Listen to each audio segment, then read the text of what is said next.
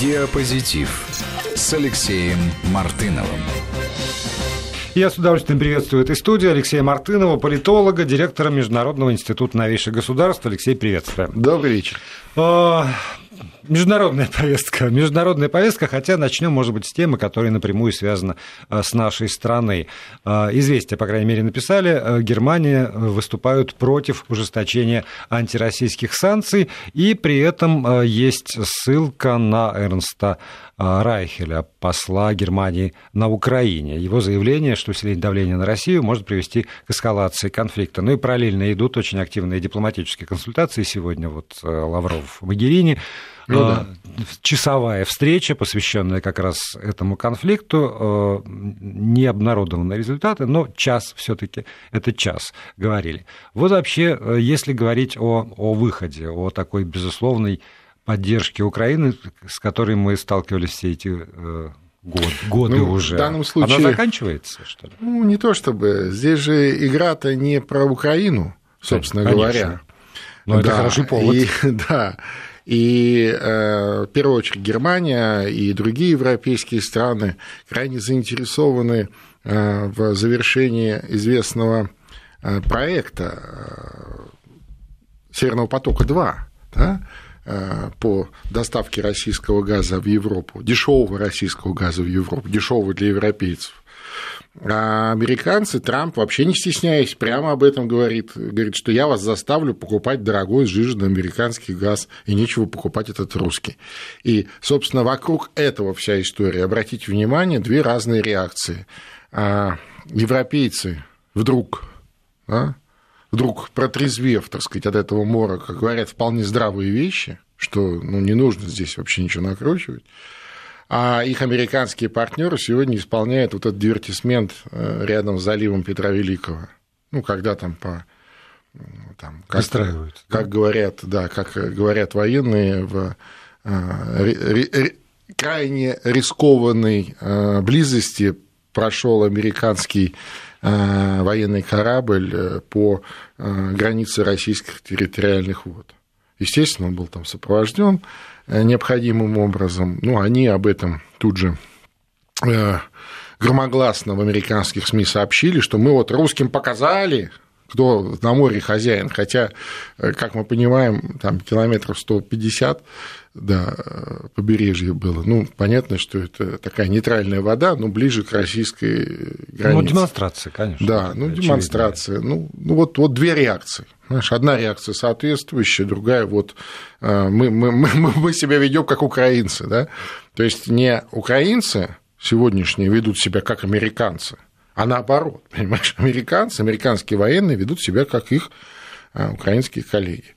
Ну что, ну, можно только их с этим поздравить, так сказать, с таким прогрессом, да? Так.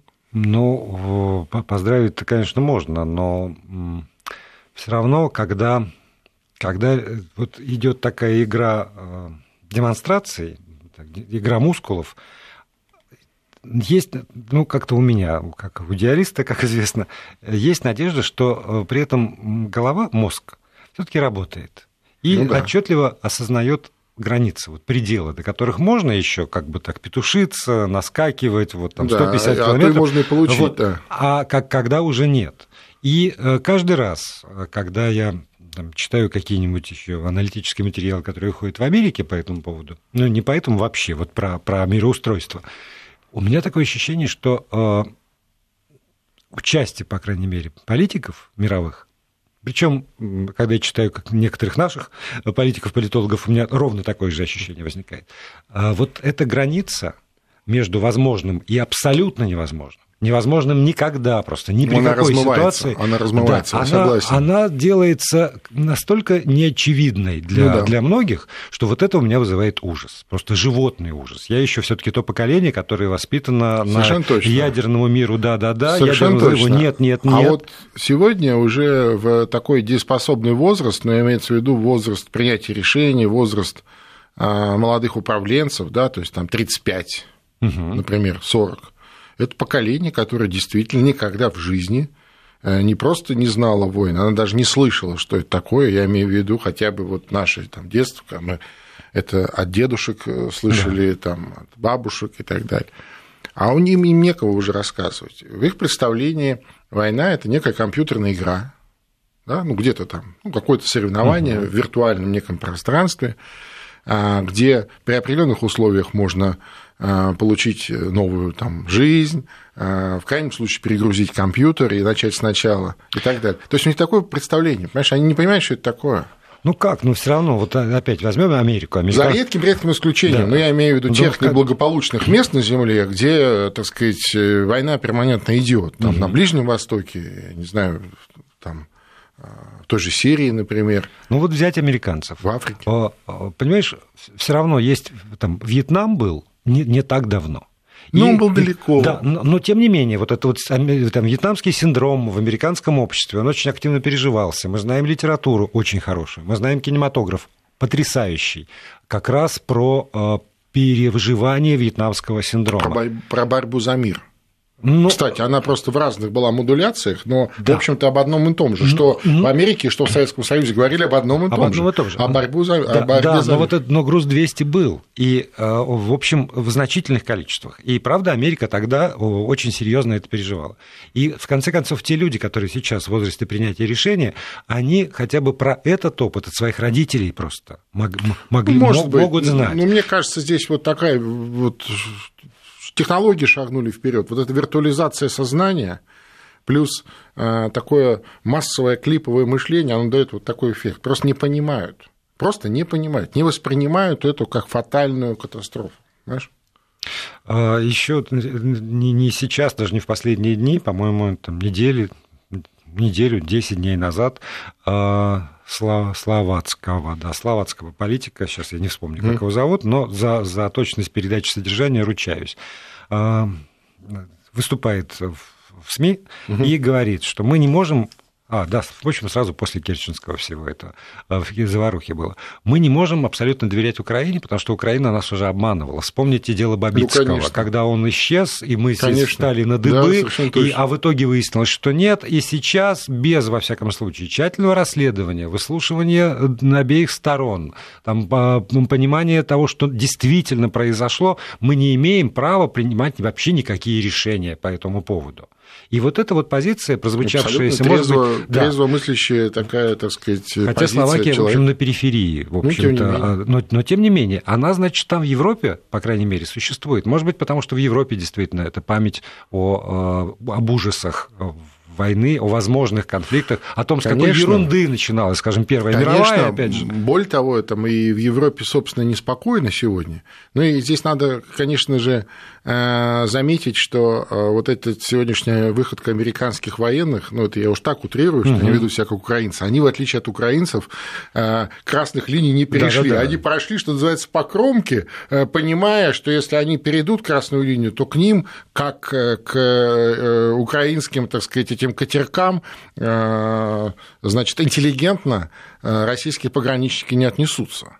Да, потому что явно к украинским морякам отнеслись, ну, что называется, как к умалишенным, знаешь, ну, то есть, на всякий случай, знаешь, на расстоянии, там, вы успокойтесь, пожалуйста, вот туда идите, сюда идите, там, потолкали их, э, потаранили катером аккуратно, хотя, ну, там, вверх несколько выстрелов сделали, хотя в такой ситуации, конечно, собственно, предполагаются гораздо более жесткие действия для нарушителей государственной границы. И сегодня же вот с Украины пришла новость по поводу того, что Рада одобрила законопроект, разрешающий украинским пограничникам значит, применять оружие во славу, а, причем не только на, в своих территориальных водах, но и в случае чего и дальше, и больше. И для меня вот абсолютная фантастика – это настроение украинских политиков, потому что, опять же, вот, ну, мы же видим их, мы видим примерный возраст их, да. и, в общем, Украина, которая пропитана просто кровью после Второй мировой войны, когда э, и сейчас идет конфликт, который, в общем, приносит опять кровь. И тем не менее, она никого не останавливает. Кровь человеческая перестала останавливать да, да. политиков категорически. Совершенно точно, совершенно точно.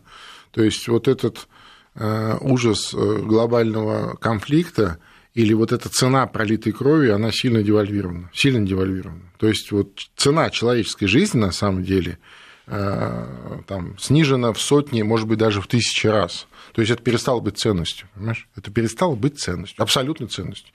Вот мы, э, мы, наше поколение, и дело не потому, что мы там воспитывались а, в советской стране. Я уверяю, что а, нашего поколения американцы также думают. Такие же так же финны точно. такие же для точно, нас да, вот в таком, знаешь, такие социо, же. Да, в социо таком культурном смысле для нас жизнь, человеческая жизнь является самой главной абсолютной ценностью. Все что угодно, но главное сохранить жизнь. Жизнь, ну, во-первых, значит, своих детей, свою семью, да, там свой народ, и, и потом свою, и свою собственную. Да? То есть, вот, понимаешь, логика, логика ценности человеческой жизни. А сегодня э, эта логика, этот э, базовый элемент, он э, как бы вырван, да, то есть вот он, он не воспринимается так, как вот абсолютная ценность. Понимаешь, ну мало ли там, так сказать, ну, ну перезагрузим эти игры в компьютер или пойдем купим еще одну и так далее. Либо э, вот эта вот ценность человеческой жизни, это же, в общем, приобретение, по большому счету, э, там, гуманистической мысли Конечно. Там, от середины 18-го, ну и в 20 веке ну, реализовалась. Да, да, да. То есть тогда это такой откат, правда, вот это определение новое средневековье. Когда ну, когда, ну, действительно, там, плюс-минус миллион от чумы. Ну, да, там, ну, да. там дети, с голоду. Ну, правда, ну, человеческая жизнь не важна. Важна жизнь э, аристократа, ну, да. избранного какого-то слоя общества. Хозяина. Хозяина. Там все вот хорошо, там все. А это баба нарожает. Да, а это да. Вот такое вот мясо. Вполне возможно. Знаешь, мне сложно судить, потому что мы как бы э, находимся и живем внутри этого процесса, да, пока какие-то, мне кажется, оценочные суждения по этому поводу а, рано выдвигать. Но определенная логика в этом есть. Ну, действительно, ведь это так. И, и многих вот людей, вот нашего поколения подобные подходы очень шокируют. И еще раз я подчеркну, не только у нас в России, везде. Везде. Это и во Франции. Ну, мы же общаемся да. с коллегами, со сверстниками, там друзей полно в разных совершенно местах, э, так сказать, света. И многих это не просто коробит, а шокирует, вот такие подходы. Знаешь? Вот что. А тогда вот отсюда, наверное, вполне можно перекидывать этот мост и на ситуацию в Дании. Прекрасная цивилизованная страна Дания. И когда принимается решение, ну, еще не принято, но вот обсуждается решение по поводу того, что всех нежелательных мигрантов надо э, свести на отдельно взятый остров, у Дании много островов, действительно. Один не жалко, тем более, как вот нам рассказывала Регина Севастьянова, наш корреспондент, прежде на этом острове, значит, содержались животные, которых нельзя было вместе с остальными в силу их э, болезней или возраста. Ну, а теперь от животных освободят, а как раз вот людей, которых нельзя содержать с другими людьми, на этот остров а, Удивительно, это Дания, Дания, которая всегда, королевство Дании, которая да. Э, славилась и гордилась, вот что они вот, знаешь, чуть ли не э, такой локомотив норматив э, по соблюдению прав человека. Цивилизации да, вообще. Да, да, да, да, да, прям, да, как тебе сказать, до, до, до запятой, вот до запятой, вот не дай бог там действительно. И вот это, вот, знаешь, забота о животных, их же нельзя э, просто э, там убить, вот их надо на отдаленный остров отправить, да, и вот они пускай там живут. Ну да, ну да. А теперь вот неугодных людей туда отправлять. Нет, логику я понимаю, я ради да, бога. Да, Только я против быть. двойных, что называется, подходов. Нет, но тут, понимаешь? Вот, вот логика. Правильно говорят, мы прежде всего должны заботиться о своих гражданах. А вот те, кто хочет, значит, навариться на своем бедственном положении, то тогда туда. То есть понятно, что не, не, не, просто навариться, вообще всех, всех мигрантов, которые э, совершили не, преступления. Которые совершили преступления. Какие-либо. Да, какие и которые не имеют э, прав на получение, да. собственно, убежища. Там будут рассматриваться дела, кого-то, значит, мы примем, поскольку они действительно там беженцы. Ну да, домой-то отправлять Политическое дорого, преследование. Все равно потом вернуться. Да. А есть вот люди, которых уже и не отправишь, поскольку непонятно, куда отправлять, и с собой содержать не надо. Нельзя тогда их вот на остров. Но тогда вот тоже получается, что либо, когда мы говорим, что ценность человеческой жизни относительно очень, это ценен, а этих нет. А ну, это нет. Потому так... что цена э, жизни только белого человека, понимаешь? Вот, а да. не белый это не человек. Да. А здесь получается, что вот... Э, ну, ну условно, в кавычках. Да, не, не, не жизнь, а право право человеческое тоже вот для одних оно абсолютно, и мы защищаем, и мы, значит, для своих граждан, и даже вот все что угодно там примем, если что, защитим, а тех, которые мы считаем, что нет, так и нет. Слушай, прям вот на наших глазах Э, реализуются вот те самые э, антиутопии, знаменитые антиутопии, там, написанные еще там, в 50-х, 60-х годах, там, начиная от Орла, кончая всеми остальными. Просто вот на наших глазах. Это же какой-то, это да. же какой-то, ну, я просто так сейчас затруднюсь, так сказать, э, название вспомнить. Помнишь, вот был сюжет, когда, значит, из гуманистических соображений решили отменить тюрьмы, потому что ну, это же не, не при... ну, угу. это плохо человеку в тюрьме. И поэтому э, всех отправили на какой-то остров, где они там друг друга чуть ли не, по, не пожирали в, в итоге, там не людоедство было и так далее. Я сейчас э, затруднюсь название вспомнить, но, но этот сюжет, сюжет был. Известен, Причем да. он такой вот антиутопия-фантастика. И прошло совсем немного времени. 2018 год. Вот, пожалуйста. Причем я даже понимаю, откуда растут ноги, потому что, предположим, идея про то, что кого-нибудь надо сослать куда-нибудь отдельно, она а, на уровне народонаселения бытует. И у нас тоже, а давайте мы, значит, ВИЧ-инфицированных куда-нибудь, а давайте mm. мы геев, а давайте мы еще кого-нибудь, mm. там, либерастов куда-нибудь сошлем. Это, эти идеи высказываются отдельными людьми, ради бога, и даже громко. Но тогда в чем глобальная мысль. В чем тогда сегодня роль государства цивилизованного? Для вот того, именно. чтобы цивилизовать, ну, там, государство, единственный европейец у нас это, это правительство. Вот, а для того, чтобы как-то все таки вот эти животные проявления, которые, безусловно, есть, купировать, или, напротив, потакать этим самым проявлением? Вы знаете, я думаю, что э, и здесь, кстати, роль государства очень велика э, в том, чтобы сформулировать э, на самом деле точно а, вот формулу, как действует гособщество. Я имею в виду как об, общество угу. внутри государства и государство с обществом, и для чего это все.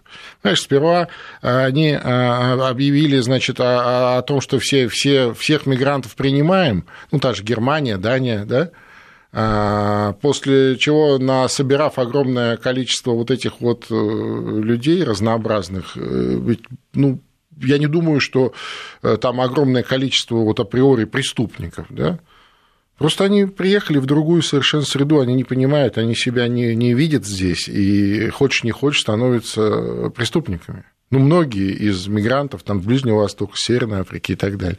Вместо того, чтобы решать, помогать решать э, проблемы, э, ну, если ты важная, цивилизованная, такая авторитетная страна, да, ну, я имею в виду в каких-то международных организациях, там, разных структурах, которые содействуют подобным решениям, а то, о чем, кстати, Россия не устает говорить, да, о том, что давайте поможем решить вопросы у них дома. Чтобы не бежали. Так, да, просто чтобы поможем, бежали, поможем да. людям, чтобы они устроили свою жизнь. Ну, поможем, ну, восстановим разрушенную инфраструктуру. Кстати, вот то, что устроили в Сирии, я думаю, ни одна страна в мире, самая даже богатая, не в состоянии вот самостоятельно в восстановить да. в одиночку. Да. То есть здесь, безусловно, должен быть консорциум стран, самых ведущих, самых богатых и, и так далее. Ну, я не знаю, может быть, Америке это и не надо, но у Европы, у Европы прямой интерес. Вот потому что а, в итоге такая страна, как Дания, превращается вот в, так сказать, какие-то... Свою полную противоположность. Да, ужас. Да. Мы прервем сейчас на а, рекламу, новости. Алексей Мартынов остается здесь в студии. И продолжим уже после небольшой паузы, я думаю, что минут через пять. Диапозитив с Алексеем Мартыновым. И продолжаем программу. Алексей Мартынов, политолог, директор Института новейших государств, здесь э, в студии. Если у вас по ходу возникают вопросы какие-то или комментарии, 8 903 170 63 63 для ваших текстовых сообщений в WhatsApp и Viber, подчеркиваю, только тексты. И смс-портал 5533, слово «Вести» в начале сообщения. Алексей, вот пока мы разговаривали, буквально да, 18.33 помечены РИА Новости, сообщение, и вот э, его содержание. Сложность предвыборной кампании на Украине не должна приводить к возникновению международных инцидентов, подобных недавнему в Черном море. Об этом заявил в интервью РИА Новости спецпредставитель ОБСЕ по Приднестровью, бывший глава Министерства иностранных дел Итальянской Республики Франко Фратини. И я позволю себе э, процитировать э, его, в данном вопросе мы должны поступать так, чтобы не оказывать помощь тем, кто хотел бы кризиса и дестабилизации ситуации. Украинцам надо предложить избегать очень опасных мер, таких, например, как введение военного положения. Надо также избегать того, чтобы такие организации, как НАТО, занимали позиции, которые представляются опасными. Я слышал те призывы, которые раздаются со стороны Украины, но я вижу и то, что Евросоюз справедливо занял весьма осторожную позицию, чтобы избежать эскалации. Конец цитаты. Ну а дальше он говорит о своем разговоре с Сергеем Лавровым, ну, да. и вот а, и что ему пояснили, что совсем недавно военные корабли украинские, то, о чем говорил Путин да. а, с трибуны, прошли. Поэтому вот э, во всяком случае, еще одно подтверждение, вот это Лыков строка по поводу того, что европейские политики очень и очень осторожны. Ну, Фратини, он очень э, опытный э, дипломат и, скажем, авторитетный дипломат на вот европейском уровне, поэтому он знает, что говорит. Кстати сказать, прямо подтверждает наш тезис о том, что украинская провокация в Керченском проливе имела предвыборный характер предвыборный характер уже фактически начавшейся выборной кампании. Ну, об этом у нас будет, видимо, другая передача, посвященная постсоветскому пространству в субботу, да, да, называется да, да. «Бывшие», э, и мы там обязательно это, думаю, подробно обсудим. Вот, а теперь тогда во Францию. Во Францию, откуда э, вести одна страшнее другой. То есть вот э, все, что касается там погромов, это, это страшно. И мне, и мне, как бывшему музейному работнику, очень жалко Триумфальную арку, музей и скульптуры. Да, вот, вот, вот все это категорически нет. Но при этом э, ситуация, в общем, довольно странная выходит много людей на улицу, и они говорят, нет повышению там, акцизов на дизель и на бензин. Сначала, значит, Макрон говорит «ша», мы будем двигаться намеченным путем, потом уже не ша, потом выходит его премьер и говорит, что все, ребята, мы уже приняли решение, в 2019 году никаких акцизов не будет, повышения такого... Ну, только поздно пить боржоми. Спровоцированного да. не будет, ваши требования выполнены. На что опять эта вся замечательная толпа, которая ходила, говорит, нет, теперь нам Почему мало. зря ходили, что Теперь ли? нам мало. Подожди. Нет, ну подожди. Подожди. Если вышли для того, чтобы не было повышения цен на топливо, так его нет. Разойдитесь по домам. Так куда Это вы еще? Не, погоди, погоди. Это абсолютно украинский сценарий для Франции. Не дай бог, конечно, но это на наших глазах все развивается. Сперва, да, какие-то, знаешь, группы граждан самоорганизовались, придумали, что надо желтый жилет, значит, одеть, что уже первый звоночек был, знаешь, сильно напоминает один из элементов любой цветной революции, дифференциация по цвету и ну, э, как, какому-то, да. какому-то символу. Да, обязательно цвет плюс символ, да, то есть это вот обязательная такая штука с точки зрения а, псевдосамоорганизации э, там, а, достаточного количества людей. А но э, власти не поняли совершенно, что происходит. Вот совершенно не поняли. То есть диалог нужен был немедленный, прямо вот в эту секунду. Они говорят, ну ладно, ходите там, протестуйте, у нас же типа демократия. Так вот, эти вот желтые жилеты, по сути, э, так сказать, эскалировав ситуацию в минувшие выходные, в минувшую субботу, э, переведя протесты в погромы в центре Парижа, на Елисейских полях, там построили бригады, начали там громить действительно памятники, еще что-то, магазины, жечь машины, они э, показали э, свою дееспособность. То есть вот продемонстрировали возможности дестабилизации подобным образом в одной из ведущих стран Европейского Союза. Подожди, вот здесь вот надо разобраться. Тут же появились мгновенно. Я уверен, что сейчас идет. Это вот если смотреть вот по, по украинскому, как сказать, э, шаблону, да, сейчас у них период э, конкурса спонсоров. Вот сейчас идет э, период конкурса спонсоров. Есть условный Э, я думаю, что условный спонсор есть, небольшой, такой, знаешь, вот такой лайт. А сейчас вот идут торги, там, кто дальше будет. Обратите внимание, пришли новости э, из, мне сегодня писали коллеги э, из Парижа, вчера в Париж прилетел товарищ Сорос. Ну, прилетел. Ну, ну, бывает. Ну, в Париж город такой, знаешь, мало кто туда летает. Только ну, вдруг он прилетел, ты понимаешь? Много кто еще. Я думаю, что э, то, что мы э, видели, это своего рода э, начало очень серьезных, так сказать, процессов. И если вдруг кто-то еще питает иллюзии по поводу того, что, дескать, вот тут попротестовали маленько, но слегка погорячились, и, значит, власти отказались от повышения цен, я тебя уверяю, ничего на этом не закончится. Там уже новые требования, там еще начал звучать и вот этот вот миграционный закон, который тоже собираются провести, а еще какие-то требования. Ну, я уж молчу о том, что а, вот последнюю субботу э, главным требованием и лозунгом было уже не топливо, да, а Макрона в отставку.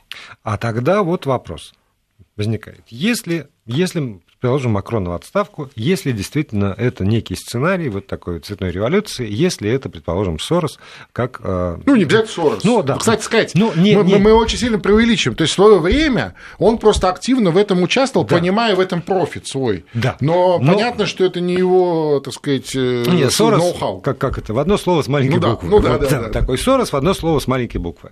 Некая такая вот а, глобалистская как раз Инструментарий такой. Да, да, Вот, вот такая вот сеть, которая вот за, за глобализм. Тогда какого же рожна Макрон в качестве цели? Если Макрон сам плоть от плоти, глобалист, как раз плоть от плоти вот такой вот э, слушай, дитя этой самой слушай, это инструмент, паутины. Это инструмент не за глобализм, это инструмент сведения счетов, это инструмент смены власти, это инструмент организации государственных переворотов. Сегодня... Так а смысл? Кстати, сегодня вот прошло буквально несколько э, часов э, с момента, значит, когда там начали все говорить, ну вот, вот, мы победили, наконец. Сегодня э, вечерние э, выпуски новостей во Франции цитируют не э, значит, анонимный источник в правительстве, вернее, не в правительстве, в администрации президента Франции, mm-hmm. который говорит о том, что Пуч. администрация президента, да, Франции Макрона квалифицирует это как путь, как организа... как начало организации государственного переворота. Так вот тогда я пытаюсь понять, а почему? Чего Франция? С, какой, какого перепугу ну, именно Франция, Франция ну, еще раз, и, и Макрон? Еще раз, инструмент же в руках не, не, не Франции, не народа, Народ только использует Нет, этой революции. Я, я, я как раз это, вот... Вот это типичный и, украинский сценарий. Я встаю Борьба на эту точку одного зрения. олигарха с другим олигархом, ну, условным олигархом, угу. группой олигархов, или группой олигархов с одним олигархом, понимаешь, и так далее. Вот о чем речь. Только об этом. Ведь э, что такое повышение акцизов вот на, эти, на топливо и так далее? Ну, там, э, если, э, значит, абстрагироваться от всяких таких, знаешь, прекрасных слов, которые, там, которым, которые никто не верит во Франции по поводу зеленой экономики, что там окружающая среда, там вот это вот. Понятно, это перераспределение финансовых потоков в пользу энергетических корпораций. Ну, причем таких общеевропейских. Это не то, что там француз, общеевропейских. Ну, понятно, что э, Макрон, Макрону ближе к корпорации, чем э, француз. Вот и Мы, все. мы прервемся на несколько секунд. Вести ФМ. Хорошо, продолжаем. Алексей Мартынов да. здесь. И соответствующим образом и французы к нему так относятся. Другое дело, э, для многих э, большой вопрос, почему же мы его выбрали два года назад? Как, как, как это случилось? Нет, да? извините, вот выбирали его да. именно, именно потому, да. что чувак пришел и сказал, вот, вот. у вас тормозная экономика, значит, хотя я он был министром экономики. Я все решу, По... все сделаю. Да, поэтому нужны решительные, Совершенно может быть, точно. не сильно популярные меры, которые мы... И когда он начинает эти самые это меры... два года назад. Да, меры, назад. меры а... осуществлять. Народ, который за него голосовал, за эти как будто бы да. самые меры, говорит, ша, стоять, бояться, мы в желтых жилетах, вот, сейчас тебя все сметем. Два года назад это один Макрон. Сегодняшний Макрон э, – это одно из самых цитируемых э, во французских СМИ сегодня его э, изречений, что, дескать, мол, ну да, французы народ добрый, но только ни к чему не способный, негодный, понимаешь? Вот в буквальном смысле, ну там... А, друг, а другого народа у нас для вас нет. Ну вот понимаешь, да. да, как они должны? Конечно, этим, э, так сказать, воспользовались. Я думаю, что нашлись э, люди, которые э, это увидели, увидели в этом перспективу, безусловно. А, и вот, так сказать, воспроизвели то, что они воспроизвели. Я имею в виду желтые жилеты. Да, это уже стало брендом. А сегодня этот бренд проводит конкурс на главного спонсора или группу спонсоров. Э, и я практически уверен, что летом как раз аккурат ко дню взятия Бастилии. Бастилия будет взята. Бастилия будет взята. Может быть, даже не Бастилия, может быть, и Елисейский дворец. Они продемонстрировали это в субботу. Они могли это сделать. Из 130 э, пострадавших, попавших в больницу, э, больше 100 – это сотрудники французской полиции понимаешь, которым там, кому голову проломили этим, э, этим булыжником мостовой, кому еще что и так далее.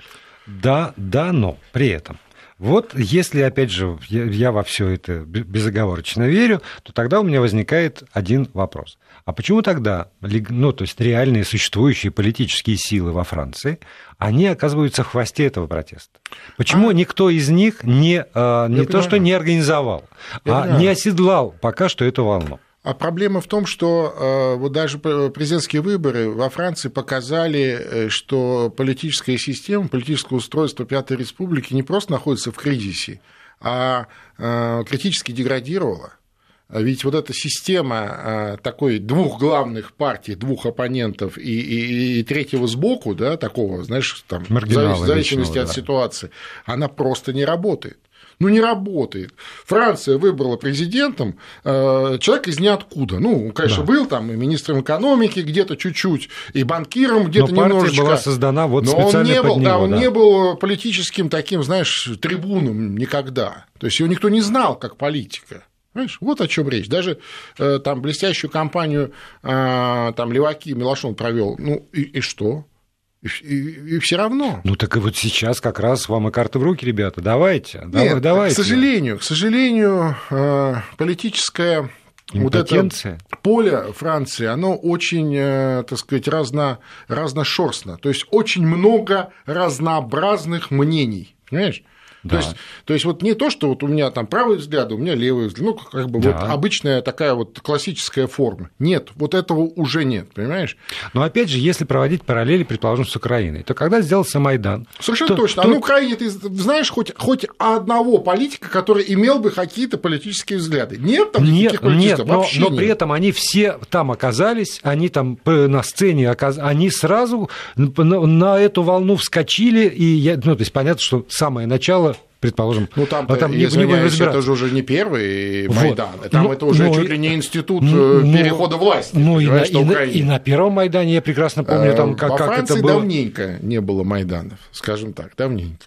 Так уж прям совсем от души, если там, ну, конец 60-х годов, наверное, да, вот эти все студенческие, волнения. да, там как раз да, 50 вот, лет празднуем, да, что да, называется. Да, вот, вот, вот и праздник. Может быть, да. Вот, вот разве что сопоставимо это вот с теми э, событиями, ну, сколько лет тоже прошло? 50? 68 60, а, 60, даже 60, да? Нет, подожди, 50 лет, пардон, 50. 50. С арифметикой беда к вечеру. 50 лет, ну, 50, ну, все равно много.